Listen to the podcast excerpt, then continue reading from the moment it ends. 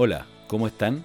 Soy Roberto Cami, fundador de MapCity, emprendedor y autor del libro Piensa al revés. Mi nombre es Usman Umar. Soy de Ghana. Sé que nací un martes, pero no sé ni de qué mes ni de qué año, porque en mi tribu eso no importa. Así comienza un video charla que vi hace muy poco sobre la vida de este emprendedor social y que me marcó profundamente. Es una gran historia de superación que quiero hoy día compartir contigo, por si no la conocías. Este hombre, que cuenta su historia a un grupo de personas en España, nos relata que a los nueve años se marchó de su pueblo a la gran ciudad y que a los trece años se fue del país sin nada, recorriendo todo el norte de África pasando por el desierto del Sahara para llegar al país de los blancos, como él le llama. Yo tuve la opción hace dos años de conocer el Sahara y pasar una noche ahí en carpa, después de dos horas de travesía en camello junto a mi familia. Claro, lo mío no fue una aventura turística, fue entretenida y muy cómoda, por cierto, algo muy distinto al infierno que vivió Usman, quien fue uno de los seis sobrevivientes de un viaje que terminó en Libia y que fue iniciado por 46 personas. La historia que él relata sigue desarrollándose con cada vez mayor emoción, drama y tragedia. Una de las razones principales que motivó a Osman a dejar su pueblo fue la curiosidad, esa fuente de inspiración que moviliza a las personas y se contagia para lograr transformaciones culturales y masivas en la sociedad.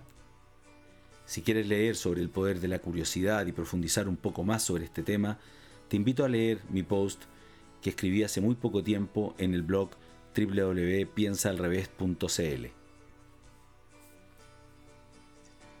Durante su exposición, el charlista se pregunta por qué tantas personas siguen muriendo si tenemos hoy en día tantos recursos y acceso a la información como nunca antes. ¿Por qué seguir con la urgencia de la ayuda humanitaria, ejemplificada en la entrega de un plato de arroz, que sirve para un único día, en vez de alimentar la mente, que dará alimento por 100 años a quien la recibe? La caridad es la forma que tenemos los seres humanos para sentirnos bien con nosotros mismos. Quienes necesitan juegan un rol para ello, pero no es la solución real a los problemas. Enseñemos a pescar en vez de regalar el pescado. Eso es lo que perdura. Osman, analfabeto cuando decidió dar el gran paso del cambio en su vida, transformó los 12.000 euros que logró conseguir en educación para más de 15.000 personas, quienes tienen hoy acceso a la educación digital gracias a la compra de 45 computadores y la ayuda de dos profesores. Él pone en esta charla en el tapete el rol que debemos tener las personas para generar transformaciones profundas y permanentes en la sociedad, a la vez que nos muestra el drama de los migrantes. En vez de decidir mantener una vida cómoda en la actualidad como podría haberlo hecho, decidió devolver a la sociedad lo que aprendió y así sensibilizar al mundo con historias como esta, para que otros niños no tengan que pasar por lo que él pasó.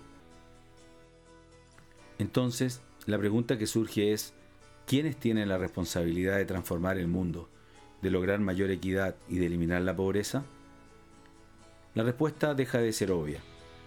Existe una responsabilidad individual en donde cada uno puede aportar un grano de arena, aquella que nos lleve a actuar diferente y a trabajar en colaboración, pensando en el otro que necesita más. Abramos entonces la información con transparencia y formemos alianzas para resolver no solo los problemas individuales o buscar la riqueza personal, sino que miremos aquellos problemas comunes que afectan a la humanidad y de los cuales debemos hacernos cargo. Si cada uno de nosotros toma una actitud más empática y menos egoísta, menos centrada en uno mismo y más en el que necesita, colaborativa y honesta, podremos transformar nuestra sociedad y el mundo en que vivimos. No se trata solo de dinero, se trata también de actitudes en el día a día, de usar parte de nuestro tiempo en el bien común, enseñar y ayudar a otros a dar un nuevo paso, ese que le falta y puede cambiar su historia. Antes de terminar este episodio, no quiero dejar de recomendarte que busques en YouTube la charla de Osman Omar a la que hago referencia en este podcast. y te darás cuenta por qué decidí que este era el tema que quería comentarte hoy. Te dejo una vez más invitado para que revisen mi blog personal robertocami.com o piensaalrevés.cl donde encontrarás semanalmente nueva información, nuevos episodios y nuevos artículos de interés. Nos vemos hasta la próxima edición. Un abrazo.